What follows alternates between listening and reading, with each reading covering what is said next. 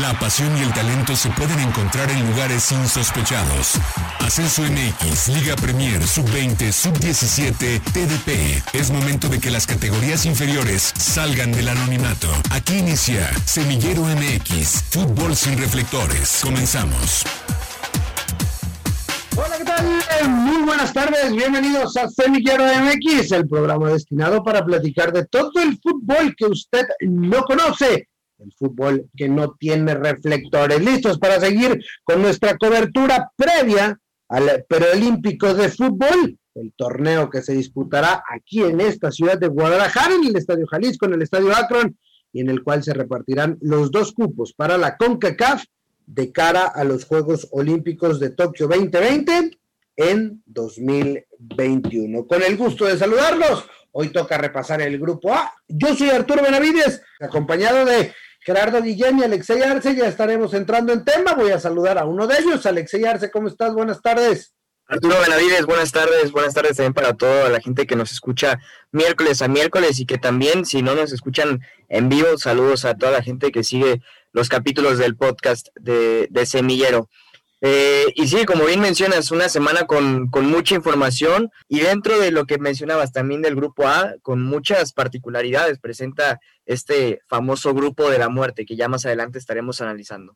Es correcto, y con esto también saludamos a Gerardo Guillén, quien ya se incorpora a esta mesa de trabajo de Semillero MX. Gera, ¿cómo andas? Buenas tardes. ¿Qué tal, Arturo? Hay muchos temas de qué platicar, así que vamos entrando en el primero, dándole el primer repasito al tema que ya entraremos en el siguiente bloque del Proolímpico. Hubo información, se llevó a cabo el primer microciclo, varios nombres interesantes, los convocados por Jaime Lozano, y también se dio a conocer la lista preliminar. Ojo, atención, déjenme les explico. Esta lista preliminar son de 50 jugadores. Dentro de esos 50 jugadores, por ahí aparece Carlos Vela, por ahí aparece Diego Laines, eh, no sé, hay muchos nombres que de repente llamaron la atención, el mismo Efraín Álvarez del, del Galaxy, Gerardo Arteaga, que aparentemente no podrá venir al preolímpico, pero esta lista es una lista que exige eh, directamente el Comité Olímpico Internacional y esta se mandó desde el mes de noviembre pasado, estos 50 nombres, que de ahí puede escoger Jaime Lozano o puede incluso cambiarlos. La definitiva será, se dará a conocer el próximo 11 de marzo. Por lo pronto, la selección proolímpica tuvo un miniciclo la semana pasada, trabajó en las instalaciones del CAR y bueno, veremos cómo ya se prepara a un mes, solamente a un mes de arrancar con el, la búsqueda del boleto a Tokio 2020. Sí, deberán de aprovechar esos ciclos porque creo que van a ser los, los tiempos más prolongados que podrán trabajar con el Jimmy Lozano hay que recordar que básicamente les van a prestar a los jugadores, creo, si bien les dan dos o tres días antes de que empiece la actividad en el estadio Jalisco para enfrentar a República Dominicana, entonces creo que aunque son pocos días, deben de aprovecharlos, sobre todo aquellos que estén conscientes que no son la primera opción para el entrenador. Eh, más adelante vamos a hablar del grupo B, pero bueno, se dieron a conocer las listas preliminares de todos los equipos de este preolímpico listas de 50 jugadores cada uno y de esos 50 se va a recortar a 20. Entonces, es la oportunidad perfecta para todos aquellos que son la oportunidad B o C para levantar la mano y poder asistir al preolímpico. Queda claro que no es la, lista definitiva, ¿no? Ya lo reiteraron como tanto Jera como Arturo, pero dentro de los nombres eh, son, aparecen nombres interesantes, ¿no? Que incluso sin tener mucha actividad en, en la Liga MX, en la primera división, ya van dando eh, pequeñas probadas de que pueden estar o que pueden pertenecer y tienen la calidad para formar parte del preolímpico. Y también lo que llamaba la atención, que ya decía Arturo, el caso de, de Efraín Álvarez, ¿no? que apareció en ambas listas preliminares. Tendrá que decidir el jugador mexicano si jugar para México o Estados Unidos. Buen dilema el que se viene y el que tendremos que resolver en las próximas semanas. Nosotros nos metemos de lleno para analizar cómo le irá al grupo 2 de este, el considerado grupo de la muerte del Proolímpico rumbo a Tokio 2020, en el que está la selección mexicana, en la que compartirá con Estados Unidos, con Costa Rica y con la República Dominicana. Pausa, volvemos. La pelota sigue rodando y aún tenemos canchas por visitar. Estás en Semillero MX, el fútbol profesional que no conoces. Bienvenidos a la segunda entrega de este marcaje personal de cara al próximo Proolímpico de la CONCACAF 2021 a llevarse a cabo en Guadalajara. De cara a los Juegos Olímpicos de Tokio 2020, la semana pasada comenzamos con esta completa cobertura por parte de Semillero MX hablando del que es el grupo B y hoy toca hablar del que muchos han señalado como el grupo de la muerte, el grupo donde está el anfitrión y donde están dos grandes contendientes por el boleto a los Juegos Olímpicos y una gran incertidumbre que es el equipo de República Dominicana. Así está conformado A, que estará entrando en actividad eh, a finales del mes de marzo, pero para saber un poco más de este grupo, vamos a la nota y regresamos a Semillero MX.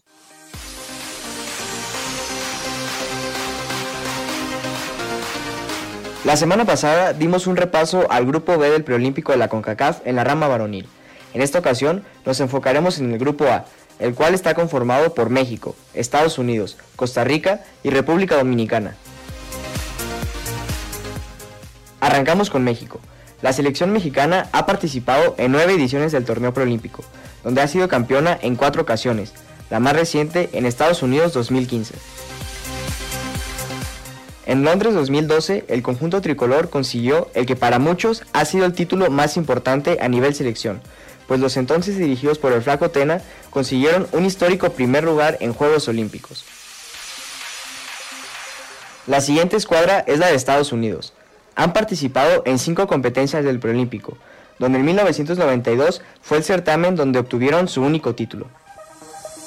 En los Juegos Olímpicos de Sydney 2000 obtuvieron un histórico cuarto lugar, que hasta el momento representa su mejor participación en Juegos Olímpicos. Continuamos con Costa Rica. El conjunto Tico se ha clasificado en tres ocasiones a Juegos Olímpicos. En 1980 y 1984, Costa Rica quedó campeón de preolímpico. En 2004 obtuvo su último boleto a Juegos Olímpicos al terminar como subcampeón del torneo. Cerramos con República Dominicana. El equipo dominicano nunca había calificado a un preolímpico. Una de las particularidades que presenta esta selección es que al mando está el entrenador mexicano Jake Spassi. Para Semillero MX, Alexei Arce. Ahí está el grupo A, Alexei Arturo. Y si les parece, hay que comenzar de orden ascendente y vamos a comenzar con el que parece que es el equipo más débil de este grupo A, que es la República Dominicana y que escuchábamos en el material que realizó Alexei Arce. Parece que la única fortaleza a favor es que tiene en el banquillo a un director técnico mexicano y que de alguna manera puede conocer fortalezas y debilidades, sobre todo del equipo anfitrión.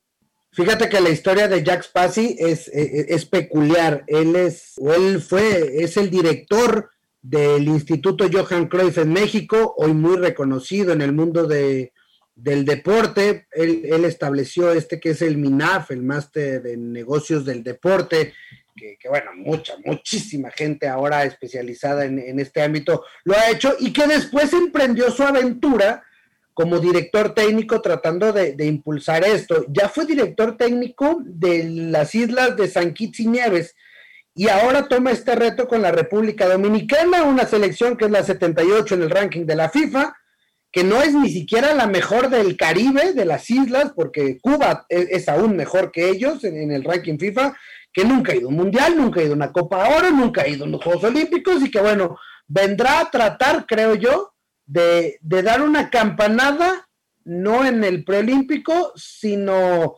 seguramente el que tropiece contra República Dominicana o el que le haga menos goles, si vamos al papel o a lo que impondría la lógica, será el que vaya a quedar fuera en este considerado grupo de la muerte.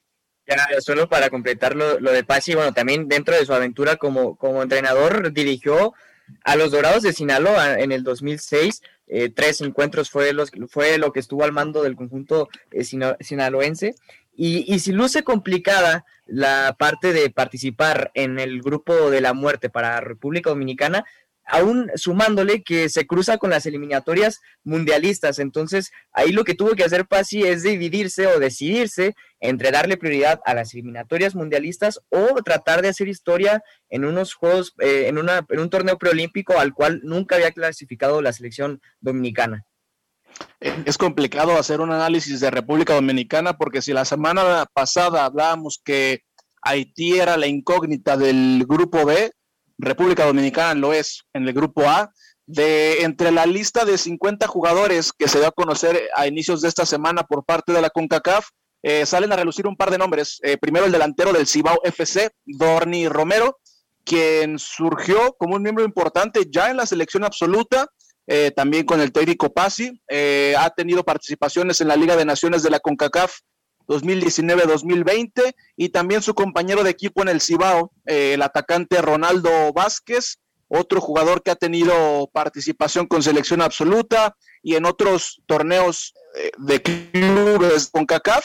Jugó con el Atlético Pantoja ante el New York Red Bulls en el 2019 y bueno, creo que de entre esos 50 jugadores son los dos que más llaman la atención de una República Dominicana que seguramente eh, va a sufrir, eh, no la va a pasar nada bien, pero para ellos en la historia personal y muy específica de República Dominicana, que ya es un logro poder ser partícipe de este torneo. Oye, Jera, antes de, nada más para completar el dato que decías, Dorni Romero juega en la Liga de Expansión MX, ¿eh?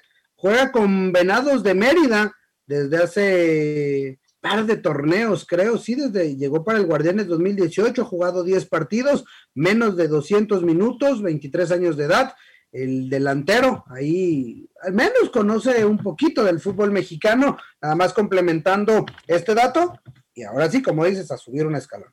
Y no solamente es conocer el fútbol mexicano, creo que para el nivel del fútbol es la vitrina más importante a la que puede acceder un futbolista de ese país, ¿no? Jugar en la liga de expansión, más allá de cuántos minutos tenga, creo que es importante para ellos, sobre todo para el jugador. Y este Cibao, que no es un equipo tan desconocido, ¿eh? En años anteriores ha mandado jugadores a la primera división del fútbol mexicano, ¿eh? Por ahí vino un jugador africano al Atlas por parte del Cibao, entonces no es tan desconocido.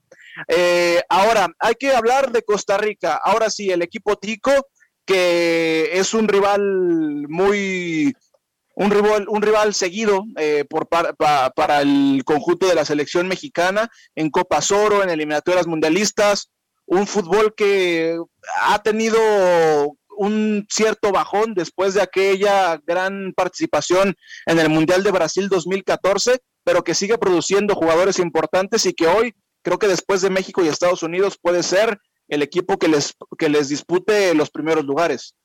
Sí a selecciones mayores.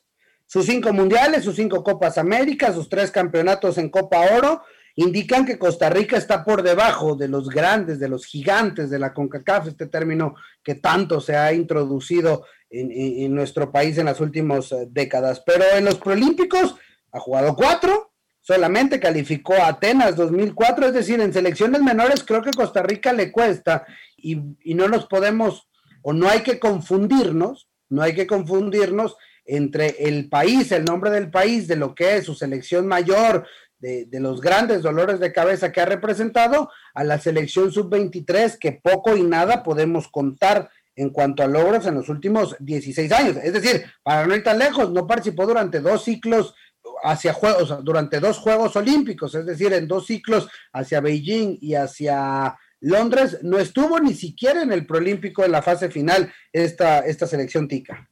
Sí, de acuerdo, tuvieron que pasar 20 años para que nuevamente Costa Rica pudiera acceder a los Juegos Olímpicos con el, con, eh, en el fútbol, ¿no? Y dentro de los nombres que, que sorprenden, por llamarlo de alguna manera, o que podrían ser eh, interesantes para Costa Rica, aparece Luis Díaz del Columbus Crew, eh, Marvin Lora del eh, Portland Timbers, también Luis Hernández del Saprissa, o sea, es decir, son contados, eh, insisto, en esta primera prelista de, Costa Rica y, sinceramente no creo que pueda aparecer algo importante. Ya más adelante estaremos platicando de Estados Unidos, que también presenta una serie de opciones importantes, pero sí considero que Costa Rica presenta una selección muy endeble a lo que puede ser México y Estados Unidos e incluso, e incluso Honduras, ¿eh? yo lo pondría a Honduras por encima de, Costa Rica. Oye, Arturo, y para complementar el dato que dabas de, esa ausencia costarricense, en el último par de ediciones de los Juegos Olímpicos, pues ahora que estamos hablando de los Juegos, de los juegos hay que empezar a, utilizar algunos conceptos relativos a, esta competencia y bueno, lo que se conoce de un juego, de unos juegos a otros es el es la Olimpiada, ¿no? Ese esa ese margen de cuatro años, ¿no? Entonces Costa Rica ha tenido un par de Olimpiadas bastante pobres, ocho años en los cuales no ha competido por regresar a los Juegos Olímpicos. Y también para redondear el comentario de, de Alexei en cuanto a los jugadores que presenta Costa Rica. De esos 50, eh, los, los equipos locales que más, que más jugadores aportan a la, a la prelista son la Liga Deportiva Alajuelense. Eh, después le sigue el San Carlos con cuatro jugadores y después viene el Saprissa con tres. Algo extraño porque el Saprissa es el equipo más importante de Costa Rica. De esos 50 tienen a 10 jugadores eh, jugando fuera del país Justin Daly en Comunicaciones, Luis Díaz en Columbus Crew, Alexis Gamboa en Bélgica, Randa Leal en Nashville, Marvin Loria en Portland, Andy Reyes en el LASK, Manfred Ugalde en Bélgica y Daniel Villegas en Guatemala. Y bueno, también creo que es importante mencionar que la CONCACAF ha ido dándole también un seguimiento a cada, a cada selección y ellos mencionan tres nombres a seguir por parte de los ticos, que es Fernán Faerrón, del Alajuelense, central de 20 años, eh, otro defensa que es Jürgen Román, también del Alajuelense, y este, un jugador más ofensivo como es Jimmy Marín del Herediano. Habrá que ver qué, qué, pueden mostrar los ticos, no, no le auguro mucho, ¿eh? pero bueno, ya, ya, ya entraremos a los pronósticos. Y bueno, habiendo tocado el tema de Costa Rica, llegamos al que es sin duda alguna el otro gran protagonista, el que está llamado a ser el otro gran protagonista de este preolímpico, no solo de, solo de este grupo, sino del torneo general, que es el equipo de las barras y las estrellas, los Estados Unidos de América, que se las pongo sobre la mesa. Me parece que va a presentar la selección más competitiva en la historia de los, de los Prolímpicos, por lo menos para Estados Unidos. Sí, los nombres son interesantes. Estados Unidos nunca ha faltado un Prolímpico. Al que faltó, pues es porque era anfitrión de los Juegos Olímpicos. Ha calificado a 4 de 7, ganó un título en 1992 y fue cuarto lugar su selección de fútbol en Sydney 2000 con un Landon Donovan de 18 años de edad. Sí, luce interesante esta selección, lo que puedan traer los norteamericanos a Guadalajara por, mencionar algunos nombres, eh, lo de Brian Reynolds, ¿no? Jugador de, la Roma, incluso Sebastián eh, Soto del eh, Norwich City y, también Sebastián Saucedo. A mí me parece buen jugador, el futbolista de, de Pumas y creo que, podría meter en apuros o podría ser el equipo que podría meter en apuros al conjunto mexicano, ya lo decía Jera, ¿no? Es la selección, van a presentar a la mejor selección en la historia de los Proolímpicos para, para Estados Unidos. No sé hasta dónde le alcance, no sé si podríamos ver, eh, de acuerdo a las combinaciones, una posible final entre Estados Unidos y, México, pero bueno, eh, de entrada los nombres que o las opciones que podrían aparecer por la cantidad que, de jugadores que tienen regados en el fútbol e, europeo podría ser muy interesante para Estados Unidos y para el torneo proolímpico, ¿no? A falta de, de, nombres importantes.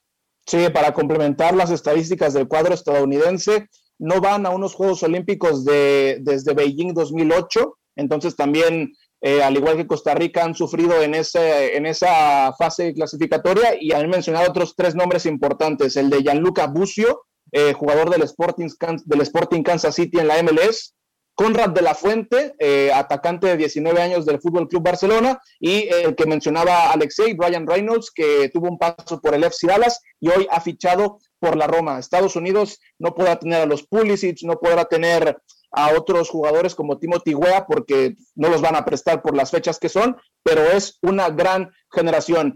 Y ahora es turno de cerrar con broche de oro este repaso del grupo A con la selección mexicana, el conjunto nacional, el conjunto local, el equipo anfitrión y la única selección de CONCACAF que ha ganado una medalla de oro en el fútbol varonil de Juegos Olímpicos que se presentará eh, a finales de marzo en el Estadio Jalisco recibiendo a República Dominicana y que también ha presentado una prelista de 50 jugadores comandada por el Jimmy Lozano y que lo hemos platicado básicamente desde el año pasado. Creo que es una de las mejores generaciones que puede que ha presentado en los últimos 20, 30 años el conjunto tricolor y que muchos lo comparan por lo menos en calidad con lo que se presentó en 2012 de cara a Londres.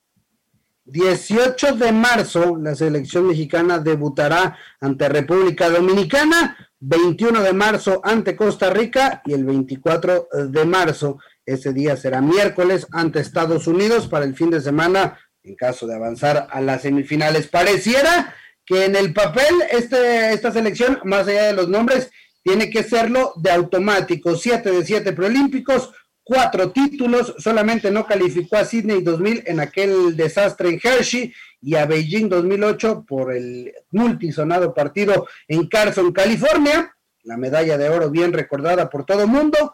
Ya después de sus actuaciones en Juegos Olímpicos platicaremos, pero en Proolímpicos a México le suele ir bien y sobre todo jugando de local.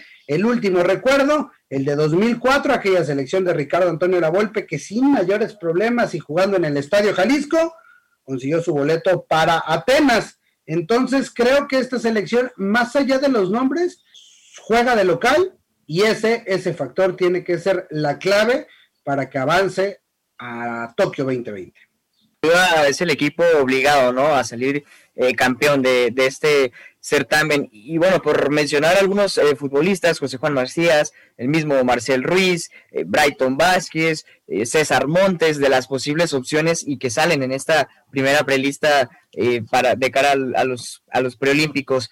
y no hay que olvidarnos también de que antes de que no se, de que se pospusiera los preolímpicos para el 2020 por razones ya muy conocidas, no, no marchaba de todo el bien esta selección de, del Jimmy Lozano, hay que, hay que mencionarlo. Entonces, es un factor a tomar a cuenta, es un factor a tomar a cuenta, pero si bien no deja de ser el equipo obligado a salir campeón de este certamen, de este torneo. Estoy de acuerdo con Alexei, ¿eh? El proceso de Jaime Lozano ha estado atenuado por, por resultados muy cuestionables, juegos panamericanos, eh, juegos, demás juegos regionales, entonces lo tiene todo, tiene el capital humano, tiene el factor localía, pero por lo menos en el proceso a Jaime Lozano no le ha ido bien. Y después, para hablar de la aportación de los equipos tapatíos, Guadalajara es el que más jugadores da a esta prelista, con nueve elementos. Atlas da cuatro, pero va a ser difícil ver que en la lista final de 20 haya jugadores rojinegros. Misma lista final que se tiene que dar para el 11 de marzo, solo a escasos días del inicio del torneo.